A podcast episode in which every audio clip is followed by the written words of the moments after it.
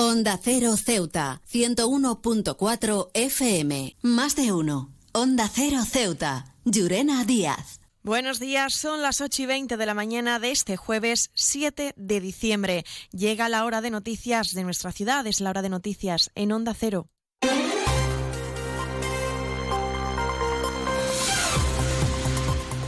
Y comenzamos, como siempre, nuestro informativo conociendo la previsión meteorológica. Según apunta la Agencia Estatal de Meteorología, para la jornada de hoy tendremos cielos cubiertos, temperaturas máximas que alcanzarán los 18 grados y mínimas de 14. Ahora mismo tenemos 16 grados y el viento en la ciudad sopla de componente variable.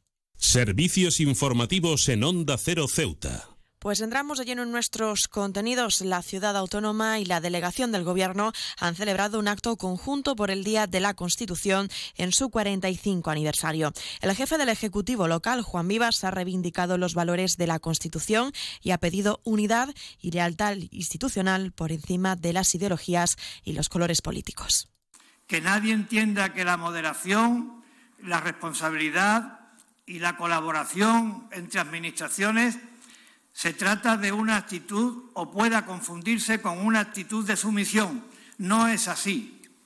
La moderación, la responsabilidad, la lealtad y la colaboración institucional están en la base, en el espíritu de la Constitución que hoy cumple 45 años y celebramos. Por otro lado, el delegado del Gobierno, Rafael García, resaltaba la Constitución como pilar del modelo de convivencia, concordia y consenso que caracteriza a España hasta entonces.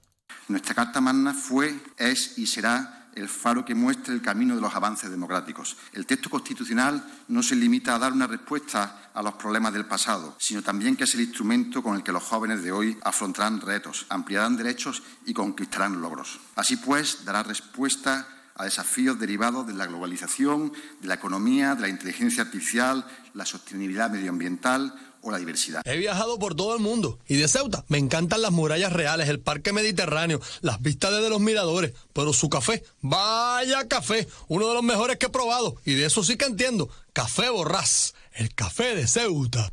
Y otros asuntos. Tras el nuevo corte del suministro eléctrico en la zona de la periférica de la ciudad autónoma, el líder del partido local, Ceuta Ya, Mohamed Mustafa, ha trasladado su malestar en nombre de los ceutíes. Ha denunciado la complicidad entre el gobierno con la empresa de alumbrado que gestiona este suministro en Ceuta.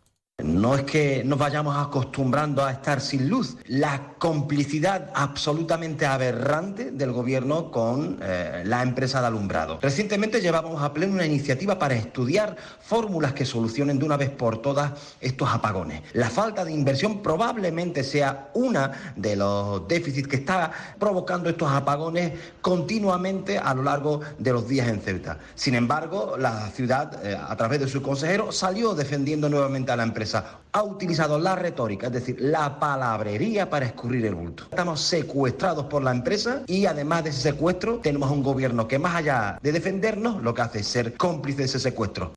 Precisamente en el anterior Consejo de Gobierno, el portavoz del Ejecutivo local, Alejandro Ramírez, trasladaba que la ciudad había tomado la decisión de solicitar los informes a la red eléctrica de España para recabar información sobre las incidencias producidas en Ceuta y conocer, decía, si ocurren debido a una falta de mantenimiento en la central que es que, con independencia de pedir los informes pertinentes, tanto a la como que son la misma entidad, pero se les pide independientemente, una es la que distribuye y otra es la que genera la energía. Aparte de esos informes, si vamos a pedir informe del supuesto concreto a Red Eléctrica España, puesto que el proyecto puede actuar también de intermediario, por así decirse. Ellos recabar también información, porque son al final las que, las que trasladan esa energía a la ciudad, y a partir de ahí también que puedan posicionarse sobre si realmente ha sido un error de que no ha sido un problema de las empresas o si realmente ha habido una falta de mantenimiento, ¿no? Y proceder, si, si, así corresponde, pues a a, la preceptiva sanción.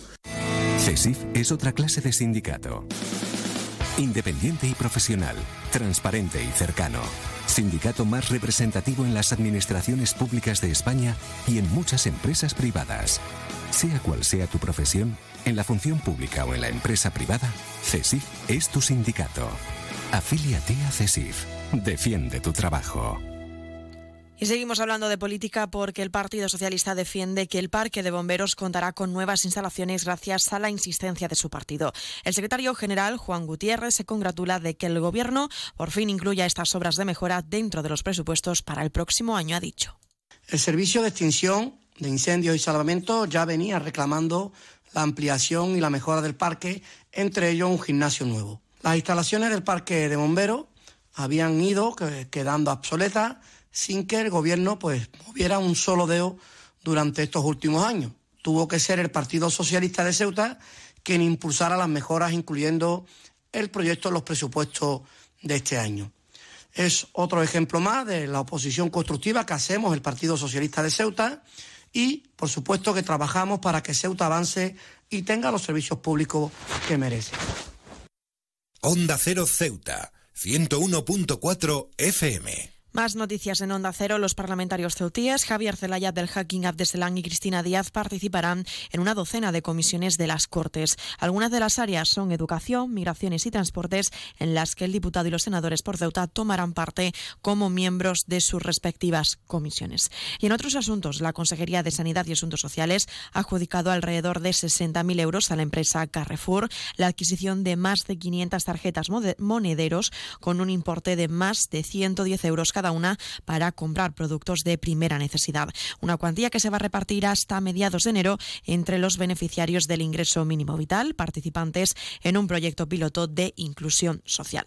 También contarles que la Federación de Asociaciones de Madres y Padres de Alumnos de Ceuta ha pedido al Ministerio de Educación y Formación Profesional implantar medidas tras los últimos resultados alcanzados por los estudiantes ceutíes en el informe PISA 2022, siendo estos los últimos en áreas como matemática, lectura y ciencias. Y también contarles que la Consejería de Educación, Cultura y Juventud, en colaboración con la Sociedad Amigos de la Música, ha organizado el tradicional concierto de Navidad que se va a celebrar el próximo día 13 de diciembre en dos sesiones. La primera será a partir de las seis y media de la tarde y la segunda a las nueve de la noche en la iglesia de San Francisco.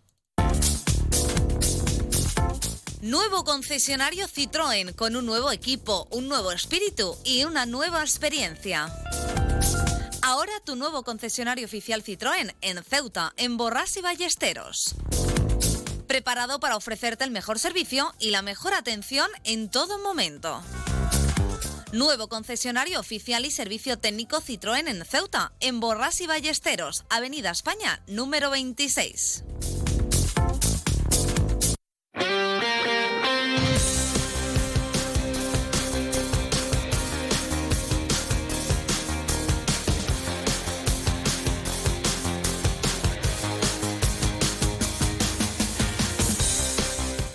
Y pasamos a conocer una anotación deportiva y es que la Real Federación de Fútbol de Ceuta trasladaba en el día de ayer el comunicado del fallecimiento de Francisco Luque. Conocido como Paco, fue presidente de honor de la Territorial Ceutí, figura destacada en el ámbito político y social también, y además de ser, de ser una persona querida y respetada en la ciudad.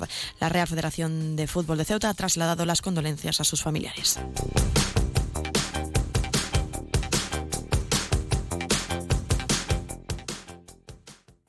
Más de uno. Onda Cero Ceuta. Llurena Díaz.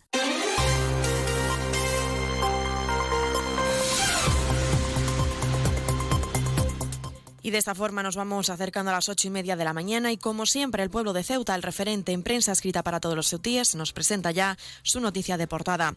Vivas aboga por una defensa clara, firme y rotunda de los pilares de la Constitución. Se quedan ahora en la mejor compañía, la de más de uno con Carlos Alsina. Nosotros regresaremos como siempre a las once y tres minutos para contarles a modo de titulares las noticias más destacadas de este jueves. Y como siempre a partir de las doce y veinte contaremos con nuestro espacio más de uno Ceuta de la mano de nuestra compañera Carolina Martín. Antes de la despedida, recordarles la previsión meteorológica que nos acompañará en el día de hoy. Tendremos cielos cubiertos, temperaturas máximas que alcanzarán los 18 grados y mínimas de 14. También recordarles que pueden seguir la actualidad de Ceuta a través de nuestras redes sociales en arroba onda cero Ceuta y precaución en la carretera si deciden pues marcharse de la ciudad en este previo puente de la Inmaculada. Con esto me despido, que pasen muy buena mañana.